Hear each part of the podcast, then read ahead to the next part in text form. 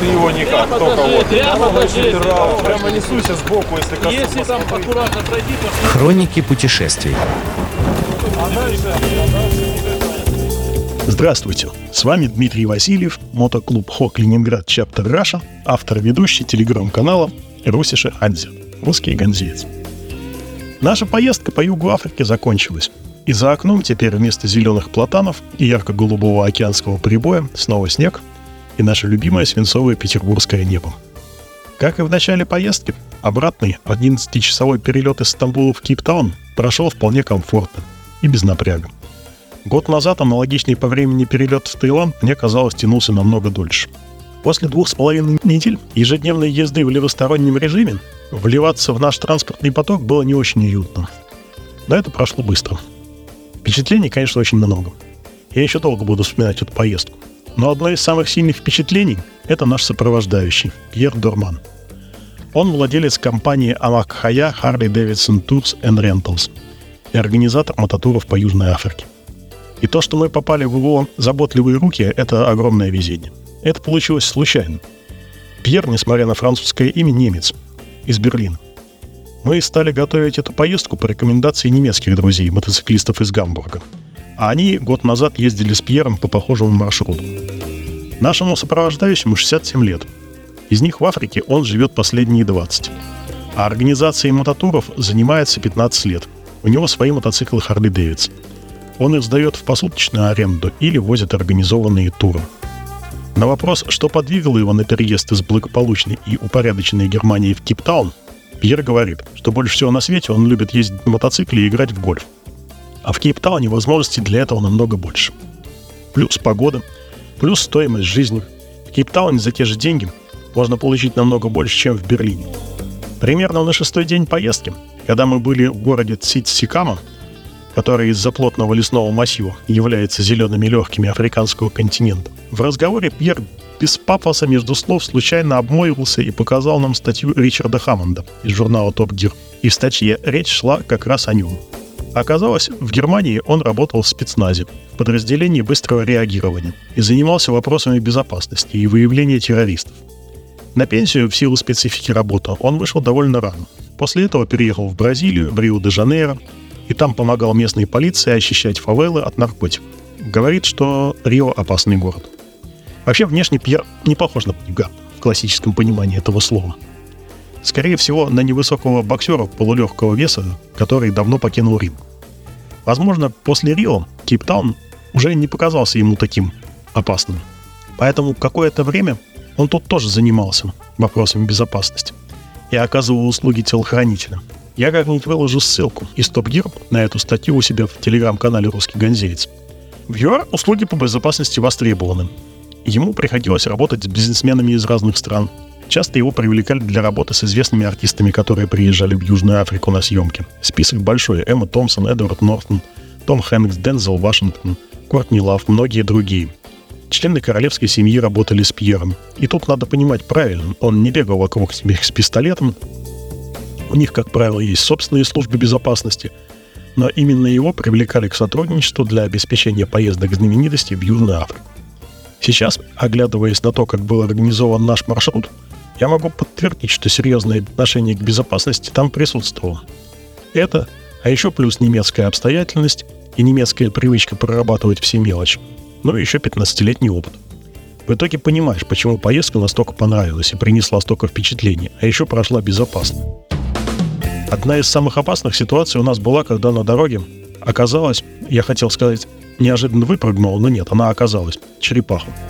Несколько раз мы проезжали так называемые районы тауншипом, где живет бедная, как правило, темнокожая часть населения.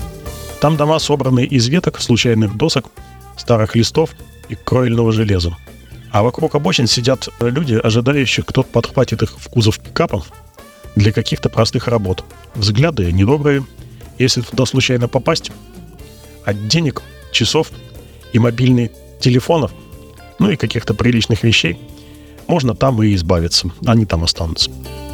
При подъезде к таким районам Пьер предупреждал нас не растягивать колонну, держаться плотнее друг к другу и ехать по возможности оперативно. Он даже к перекресткам там подъезжал так, чтобы мы их проходили в накате, не останавливаясь на перекрестках. Еще сам выбор маршрута и гостиниц был таков, что ехали мы не через крупные города. Ну, может, немного проехали через Кейптаун и Порт-Элизабет, а так в основном по небольшим городам и поселениям. Деревню это не назвать.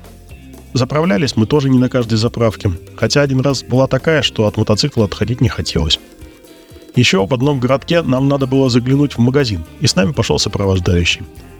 Там, в этом магазине, никого кроме коренных африканцев не было. Просто вообще ни одного белого человека. И я не скажу, что это было самое уютное место, где мне приходилось бывать в жизни. Дороги, которые выбирал Пьер, тоже не главные. Это обычно двухполосные дороги, иногда с ямами, иногда с разбитой обочиной, иногда вообще без нее. Но там зато небольшое движение, нет угрозы попасть в пробку, как в Кейптауне. А самое главное, там очень живописные виды. То выжженная саванна, то горные перевалы, то хвойный лес, то океанское побережье. А пейзажи и виды, на мой взгляд, это главная опасность южноафриканских дорог. От красоты природы крышу просто сносит. И главное, не забывать следить за дорогой, особенно если ты на мотоцикле. Выбор гостиниц на пути у Пьер тоже интересный. Мы практически каждый день были в новой – все они небольшие, но очень хорошие. В одной все балконы и окна выходят на океан, и если ночью открыть окно, то шум океана будет вкатываться в номер.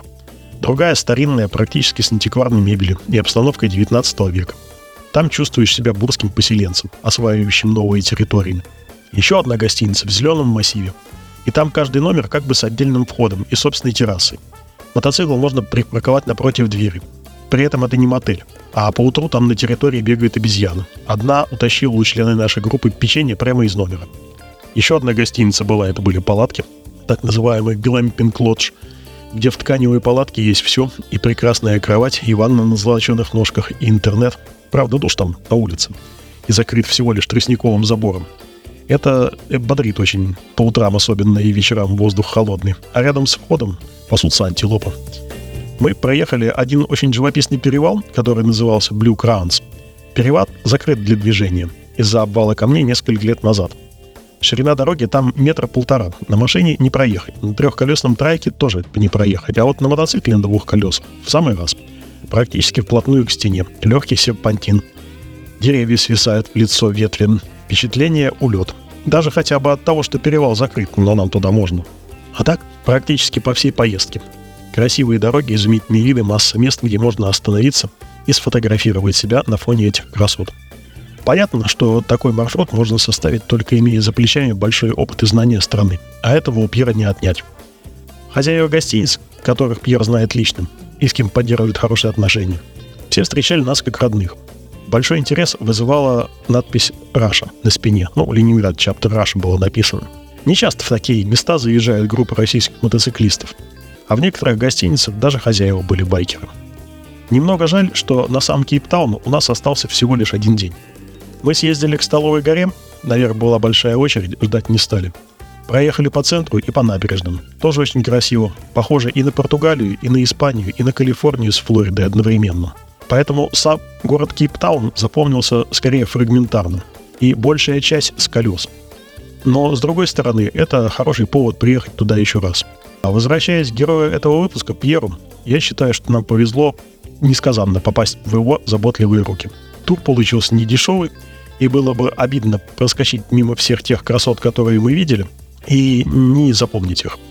Мы рады, что можем не только поставить галочку напротив, типа Южная Африка, мы тут были, и нашить на жилет нашивку трассы 62, а действительно привезти оттуда с собой огромное количество впечатлений, которых хватит не на одну поездку. И все это благодаря Пьеру. Я думаю, что если он предложит новый маршрут, то группу собрать уже будет легче. А если кто-то захочет связаться с ним для собственной поездки, я контакт скрывать не буду. Ну, в конце концов, путь чек заработает. На этом пока все. Уже не с колеса и не из Южной Африки, а из предновогоднего Санкт-Петербурга.